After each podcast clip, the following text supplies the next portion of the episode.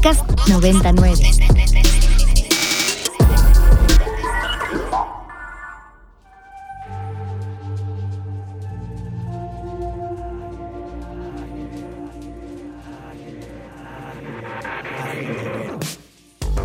Agenda Ibero. Conversaciones con quienes crean y gestionan proyectos inspirados en el servicio a la sociedad desde el ámbito universitario.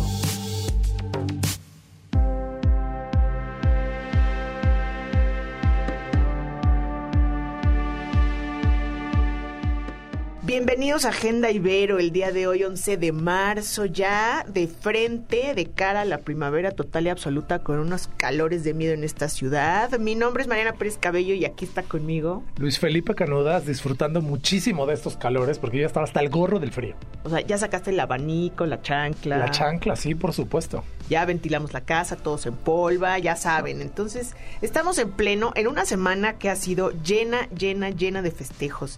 Eh, los 20 años de Ibero 99, los 80 años de la Universidad Iberoamericana. El eh, 8M. El 8M con todo lo que ello implica y para ello ya fue mucha pachanga y entonces este sábado decidimos que nos ponemos en orden, volvemos a, a la reflexión de lo que es el 8M fuera de todo el, el ruido que creo que hay, estamos en radio, creo que es el ruido. Tenemos una invitada muy especial que también te extrañó en tu sabático. La verdad de las cosas es que es una persona a la que aquí en el programa queremos muchísimo, siempre ha estado con nosotros, ha hecho unos proyectos que a mí me parecen divertidos, eh, confrontativos en, su, en su paso por esta universidad. Y tenemos nada más y nada menos con nosotros a nuestra querida, a la doctora, que ahora ya la podemos decir, porque la, cuando venía ah, al nos principio... corregía, nos cor ah, ya. No, al principio solo, solo venía con grado de maestra, pero ahora ya, ya tenemos más de un año de ser la doctora Elvia María Guadalupe González del Pliego Dorantes, Santo mejor Dios. conocida como Elvia para los cuates, que es la coordinadora del programa de género e inclusión de la Universidad Iberoamericana. Querida Elvia, bienvenida. Muchas gracias, muchas gracias Luis Fe y Mariana por, por esta invitación. Siempre es un gusto, la verdad, que venir aquí a platicar con ustedes y compartirles nuestras locuras y más. No, pero sobre todo que nos ayudas, nos ilustras, nos reconduces, ¿no? En, en- en lo que sí estamos correctos, en lo que no, en, en todo lo que está ahí distorsionado. Fuera del aire estábamos platicando, antes de comenzar, recordando aquel, eh, no, no solo el 8M del 2020 previo a la pandemia, sino el 9M que fue todo así boom, ¿no? Y veníamos que el Me Too y fue como un año así, fue el hervidero, una cosa tremenda. Y a tres años, eh, ¿cómo estamos? ¿Dónde estamos? Elvia, lo que nos estabas diciendo. Ay, pues sí, a ver, el, Me encantó el ay. es que el, el 2020 yo lo recuerdo como un año muy importante, muy importante porque pareciera que, que todos los esfuerzos que se habían venido haciendo con nuestra comunidad habían rendido frutos, ¿no? Como que teníamos grupos de estudiantes con mucha conciencia, ¿no? Con mucha conciencia de la problemática de género, con la problemática de violencia de género, la violencia en específico también contra las mujeres. Entonces, me parece que teníamos una madurez eh, estudiantil en el, en el tema muy, muy valiosa. Entonces, sucedió, sucedió aquello de, además, eh, sucede a nivel, pues ahora sí que mundial, eh, el performance de las tesis, ¿no? De, este, de un violador en mi camino. Entonces, yo creo que ese año fue muy importante porque las chicas se organizan y hacen este performance aquí. Eh, hay una serie de acciones importantes. Y yo creo que, que fue un año pues muy, muy, muy emblemático y además entra, entra la pandemia, ¿no? Y entonces como que nos corta un ímpetu que ya traíamos. Este, pero también suceden cambios a nivel eh, institucional. Hay cambios en el Comité de Atención a la Violencia de Género, ¿no? Entonces, hay cambios en el protocolo, como que suceden, y suceden cambios que a lo mejor no se entera el resto de la comunidad, pero que también son importantes, ¿no? Entonces, eh, entra, entra al comité eh, la doctora Michelle Gama, sale Jimena Ábalos, bueno, antes ya ves que estuvo Luis Felipe, hacen eh, reformas al protocolo que implica que haya más personas de la academia involucradas en este comité, que salgan las personas externas, eso le da una mayor funcionalidad al, al, comité. También, bueno, entran más abogadas y psicólogas este, que dominan la perspectiva de género. Entonces, hay cambios institucionales fuertes y en el alumnado también hay, hay una potencia fuerte. Yo creo que se, se, se suceden muchas cosas muy, muy valiosas. Y mm, después, bueno, pues la, la pandemia nos agarra a todo el mundo y nos para de cabeza y estamos mucho tiempo en línea, pero eso pues también detona una mayor atención, por ejemplo, a las violencias en el ámbito digital, que el protocolo de la Ibero lo tenía desde un, desde un, desde un inicio, desde 2016 ya, ya mencionábamos la violencia en el espacio virtual, pero me parece que se reconfiguran mucho, muchas, eh, muchas formas de relacionarnos. Hoy en día, ¿cómo estamos? Pues esas generaciones ya salieron, ya no están con nosotras esa, esas, esas generaciones.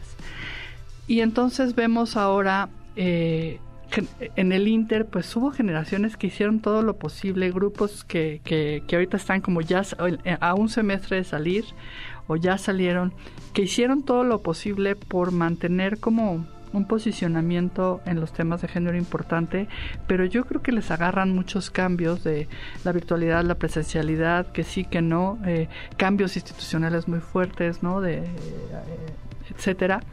Y siento que ahorita estamos como pasando el tsunami, ¿no? Así como quitándonos el pescado que nos cayó en la cabeza, ¿no? La, la arena, la arena del medio de los dedos, ¿no? Todo, o sea, todo lo que nos cayó encima. Y tomando aire, además. Y tomando aire. Entonces, me parece y limpiando, ¿no? O sea, escombrando. Sí, sí, sí, o sea, de veras, todavía siento la estrella marina en el cachete. O sea, siento que, que sí nos pegó muy fuerte y que no nos habíamos ni siquiera dado cuenta de todo lo que nos implicó en lo personal. Es que lo profesional y lo personal se, se, se, hizo una amalgama ahí muy rara y, que fue muy fuerte, más, te digo, los cambios institucionales, porque en el Inter cambiamos de rector dos veces. Claro. ¿no? Entonces fueron golpes y, y, y eso implicó también otros movimientos internos. Entonces siento que, que sí, como que sí nos agarró un tsunami medio, medio regular desde el 2020 para acá. Pero por ejemplo hoy veo ya grupos estudiantiles fantásticos, ¿no? Veo con los que nosotros interactuamos mucho es Plural y UMA y veo un grupo de grupos de estudiantes con mucho compromiso otra vez. O sea, las otras también los tuvieron, pero les tocó un brinco entre lo virtual y lo presencial y cambios muy fuertes. Hicieron la verdad un, un trabajo importantísimo y ahora que estamos otra vez en la presencialidad, siento, veo a estudiantes, como te digo, los grupos de plural, de UMA, con mucho compromiso, con muchas propuestas, muy proactivos, y, y se meten al protocolo y se meten a que si el Bright Space le hagamos no sé qué. Entonces, esa parte la veo muy bonita. A nivel institucional siento que también estamos como retomando una madurez. Ya por fin vamos a sacar nuestro plan de igualdad que, que tocó, tocó, tomó mucho tiempo el poderlo construir y bueno, va a ser algo muy importante porque se construyó de manera colegiada, colegiada entre grupos de especialistas. El comité de atención me parece que también ya tiene una solidez importante de todo lo que ha trabajado, cómo se ha constituido.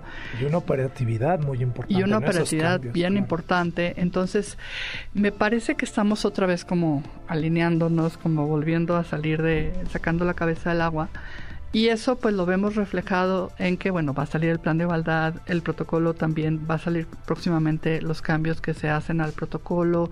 Hay un grupo de personas especializadas que hemos venido trabajando de manera pues eh, sin que fuera como institucional, pero ahora posiblemente ya se va a institucionalizar este grupo de trabajo en temas de género.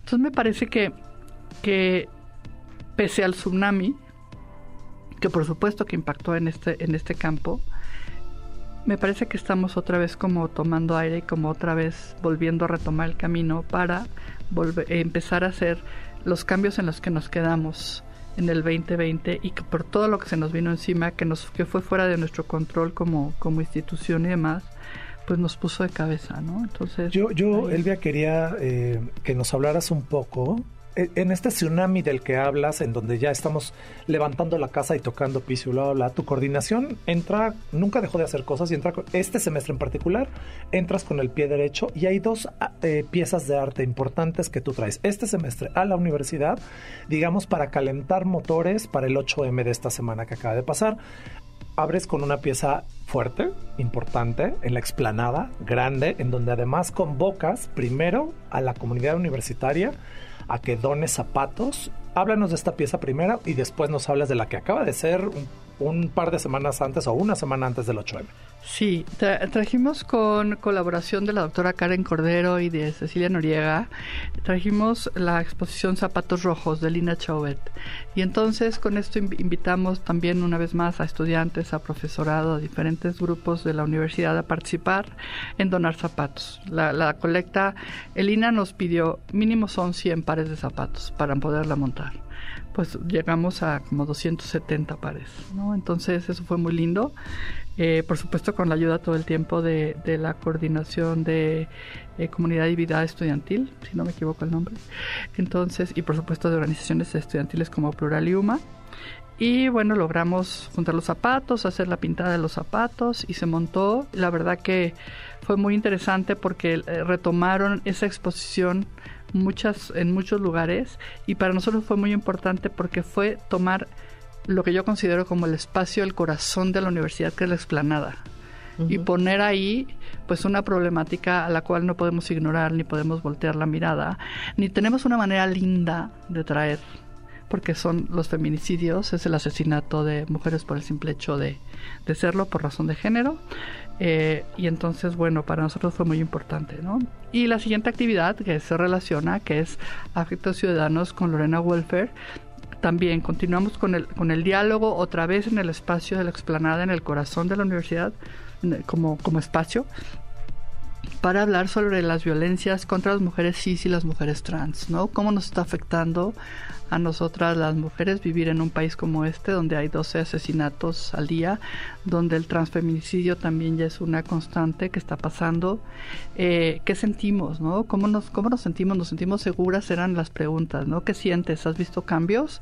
¿Y qué sientes de vivir en un país aquí? Entonces, y ahí nuestras compañeras y compañeros del doctorado en estudios críticos de género, a la cabeza con la doctora Elena Varela, van a hacer la sistematización de la información que, que se mostró, que se virtió en, en, esas eh, mantas y después la entregan a Lorena Wolfer y Lorena hará como la devolución a la universidad de todo lo ahí encontrado. Y se vieron muchas constantes. Las constantes fue que sentimos miedo. ¿Te sientes seguro en algún lugar? La gran mayoría decía no, solamente en mi casa, con las personas que conozco y algunas decían ni siquiera en mi casa, ¿no?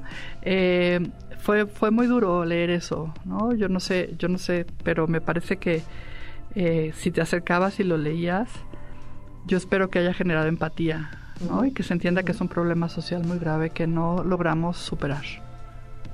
Así es. Eh, vamos a hacer una pequeña pausa para escuchar música para aquellos que eh, se incorporaron con nosotros más tarde eh, y otros me preguntan, la canción con la que abrimos este programa fue precisamente Calor con Herbolaria y justo en este clima que estamos viviendo, en este en esta primavera ya de frente para que se relajen, vayan a tomarse un cafecito, pero también reflexionen. Vamos a escuchar Animal de Norway y volvemos.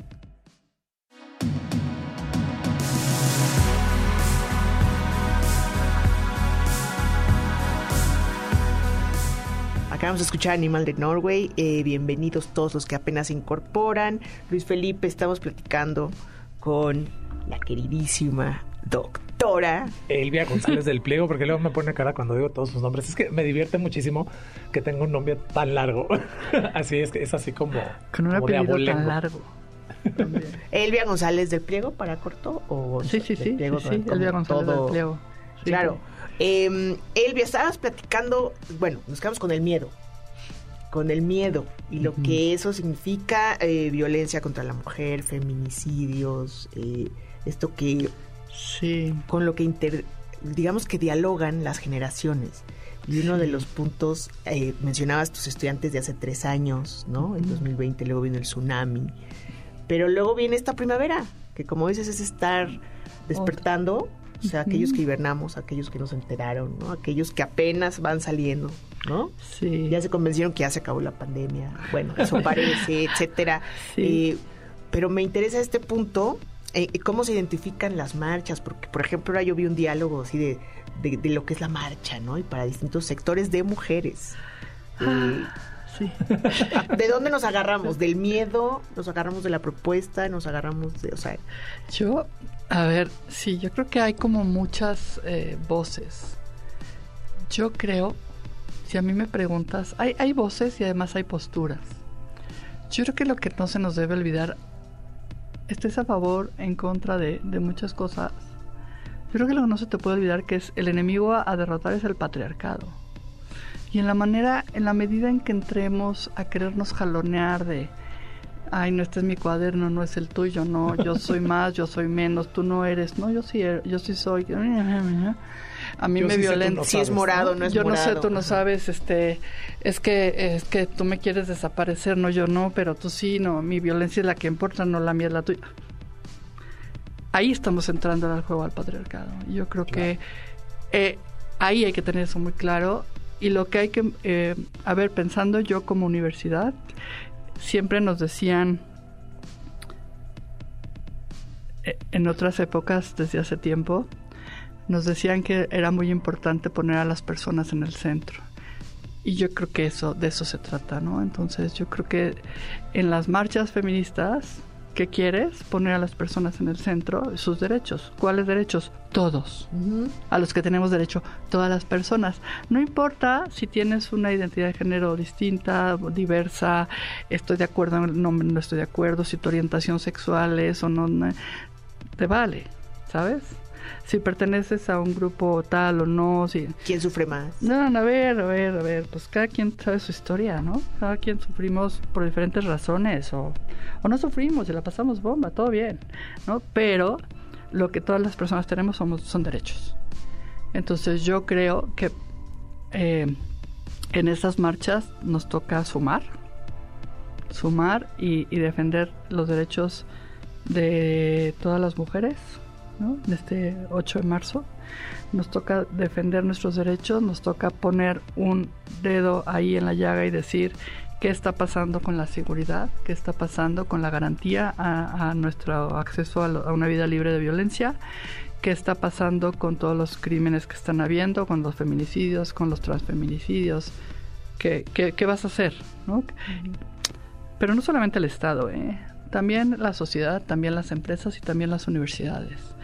Porque hay ya tantas cosas a nivel mundial, hay tantos acuerdos, tantos tratados y los derechos humanos, pero la convención, pero si Belendo para, pero la CEDAW, pero los ODS que tiene transversalizar todo el tema de género, los objetivos de desarrollo sostenible.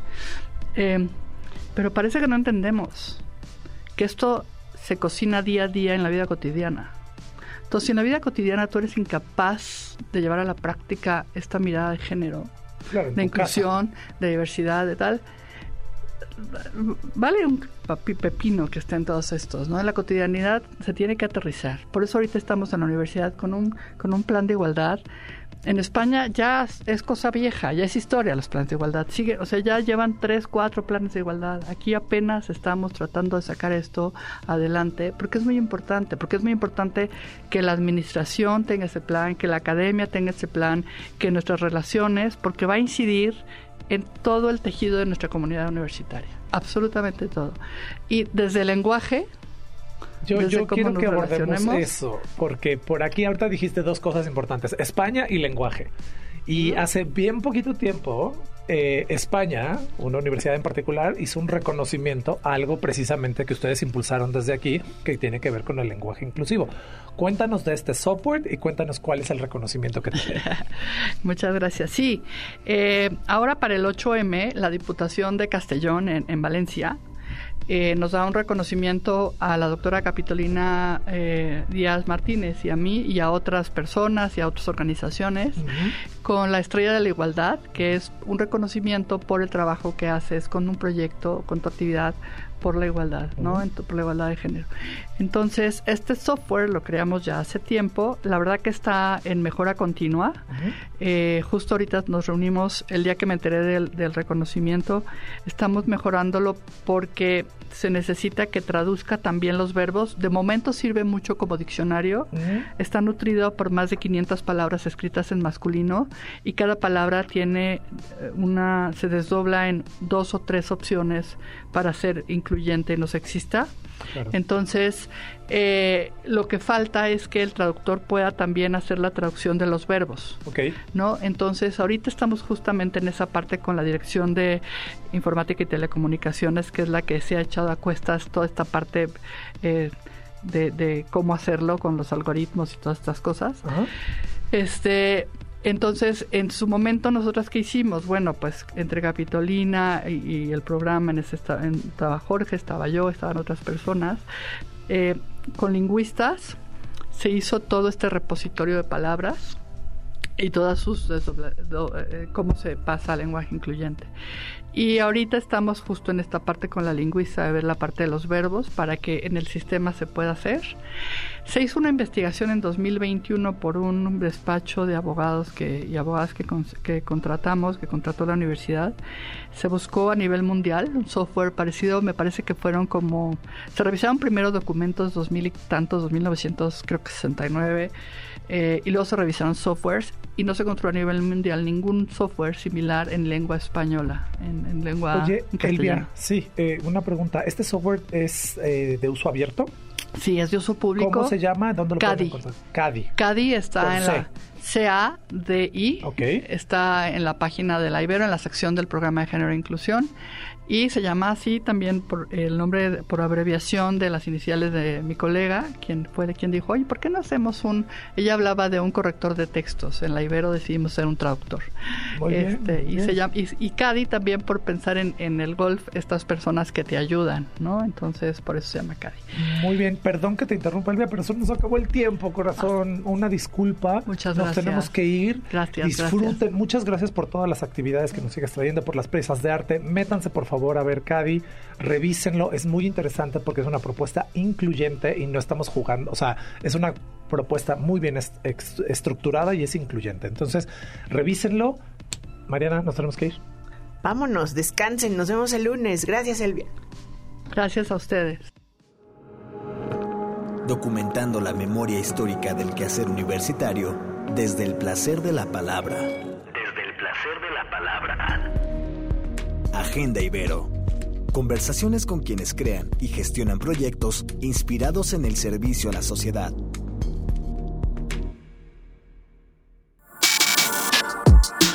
Para más contenidos como este, descarga nuestra aplicación disponible para Android y iOS o visita ibero909.fm.